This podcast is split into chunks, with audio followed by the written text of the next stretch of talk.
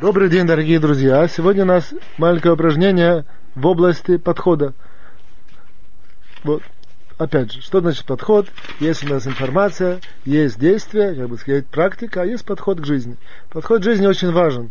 Тем более подход, который строится на, на э, базе которые наш, нам передают наши мудрецы, которые, которые нам наша Тора порождает. А именно почему он важен? Потому что в нем есть очень-очень большой процент некоторой такой объективности, объективной правды. То есть правды, которая невозможно, она, она, как бы сказать, оно не, не зависит от наших, подход, от, от, от наших мнений или от наших пониманий. Некоторая такая объективная правда. Безусловно, тут есть, э, можно войти, это проработать и продумать. То, что я сейчас поднял, я это не вхожу, а именно сейчас входим в ворота подход, а именно идея в подходе к жизни. Нам наши мудрецы передают очень интересное правило. В принципе, принципе, это правило корнем оно идет из, из именно продвижения духовного, но мы это можем применить и в, и в любых других продвижениях нашей жизни. Но тем не менее я определю его и подниму его и продвину его именно вот так, как наши мудрецы передают. Наши мудрецы говорят так, что человек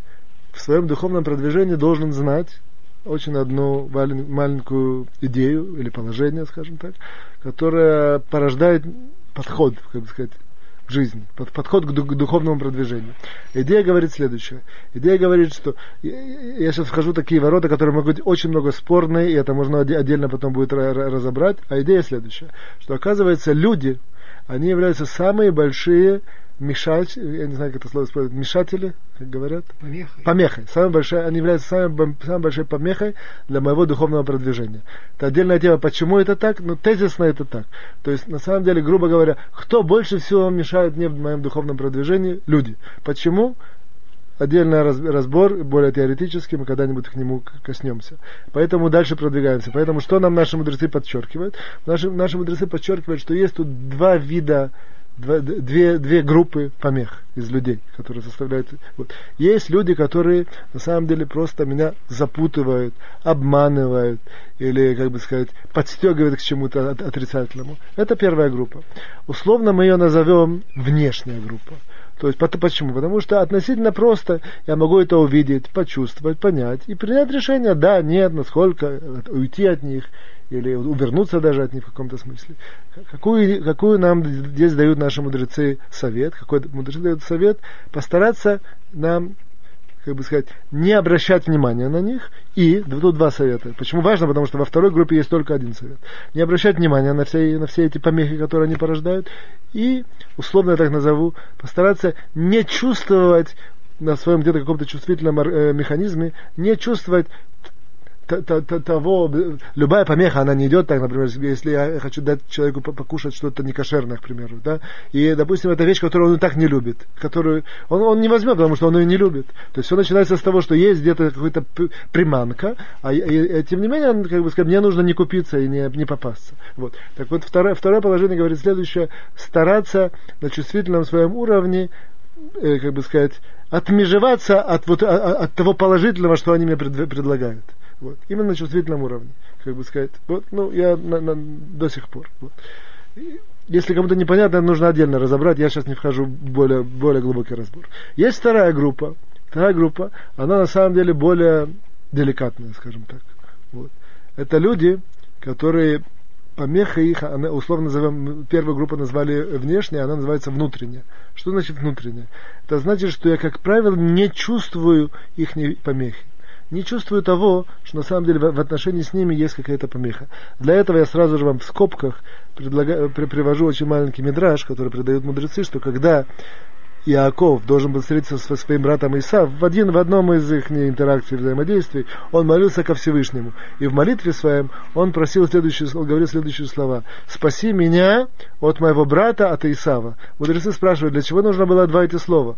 В принципе, если сказал моего брата, у него был только один брат. И если бы он сказал только от Исава, все было понятно, что это его брат. Для чего слова э, э, Тора, которое каждое слово на вес золота, нам, подчеркивает, нам говорит два слова. И от Исава, и от брата. Говорит, отвечает нам мудрецы, что он просил э, помощи у Творца о, как бы сказать, о, защититься от Исава в двух, в двух ракурсах. Первое от Исава бандита, как бы сказать, ну, грубо говоря, который ему хотел на, на каком-то таком, условно, в нашем положении я адаптирую, на внешнем уровне, Э, побороть или, э, как сказать, причинить ему зло, а, а также от моего брата, без, без слова Исава. Он же, в принципе, мой брат, и поэтому есть у, у, у братьев или у родных людей у них какое-то такое есть глубокое влияние один на другого. Вот. И это влияние, оно иногда такое, что я не могу понять и почувствовать все зло, которое есть в этом, или все отрицательное, которое есть в этом. И только Всевышний, который может меня защитить, если я обращусь, он меня может спасти. Так, в принципе, так рассуждал э, Яков, когда он молился. Поэтому отдельная молитва была «защити меня от моего брата». То есть, грубо говоря, от этого внутреннего влияния, которое я не могу понять, как оно придет и как оно повлияет. Это, это скоб, закончились, закрывая скобки. Это было, почему это было, как бы сказать, пред... Э, пред, э, как сказать, преддверие тому, что я хочу сейчас сказать. Вот. Что это за вторая группа помех? Наши мудрецы нам, нам раскрывают. Я надеюсь, я вас не шокирую. Сегодня в этом разборе есть много всяких таких маленьких, маленькой какой-то дозировки всяких шокирующих элементов. Вот. А это называется «мои близкие люди». Важно знать, что мои близкие, на самом деле не просто близкие, а даже самые близкие люди, они, как правило, являются помехами моим, моего духовного продвижения. Я мамаш сейчас прям воистину молюсь Всевышнему, чтобы не сказать больше, чем нужно, и, и никого не запутать. Но важно знать, что это так. И поэтому до этого это для всех, это то, что я говорю сейчас и до конца, это только кто действительно старается и работает над каким-то большим своим духовным продвижением. Если нет, то достаточно того, что я сказал до сих пор. Вот. Итак, я продолжаю, что важно знать, а именно мудрецы нам подчеркивают, им а, прям, прям, прям, прям сразу же приводят их имена этих людей. Папа, мама. Безусловно, у каждого человека есть мецва большая, есть заповедь их почитать и, и любить, и уважать. И они нам самые близкие люди, и много всего сделали, и так далее, и так далее. И так далее. Нужно знать, что на определенном духовном проекции они могут быть большой помехой. Сам факт, самая информированность этого нужно знать, и поэтому здесь, как бы сказать, ну, я условно скажу, не попасться, но так, э, именно надеясь на понимание. Именно в, в этот мидраж, который я привел, что очень часто мы не понимаем, как это действует. Мама улыбнулась, и этот, это, это, эта улыбка меня пленит. Я не могу сделать по-другому. Но как результат этой улыбки я должен сделать некоторые вещи, к примеру, да, вот, такие, которые на самом деле противоречат, ну, я очень грубо немножко говорю, моему духовному против, э, продвижению.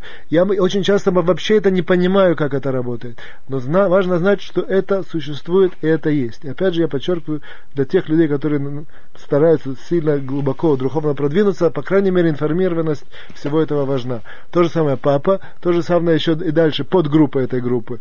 Это, условно скажем, мое, мое близкое окружение, братья, сестры, это может быть какие-то родители жены и так далее. Вот. Дальше идет жена, и дальше идут дети. Я в это сильно не вхожу, поэтому тут можно только рассказать, э, как бы сказать, глубину всего этого, если я знаю, с кем я говорю и кому это все передаю. Но важно знать, просто быть информирован, что это так. Поэтому мы все собираем, закрываем, переходим к упражнениям. Итак, важно знать, что в духовном продвижении нашем есть помехи. Самые большие помехи от людей. Есть две формы помех.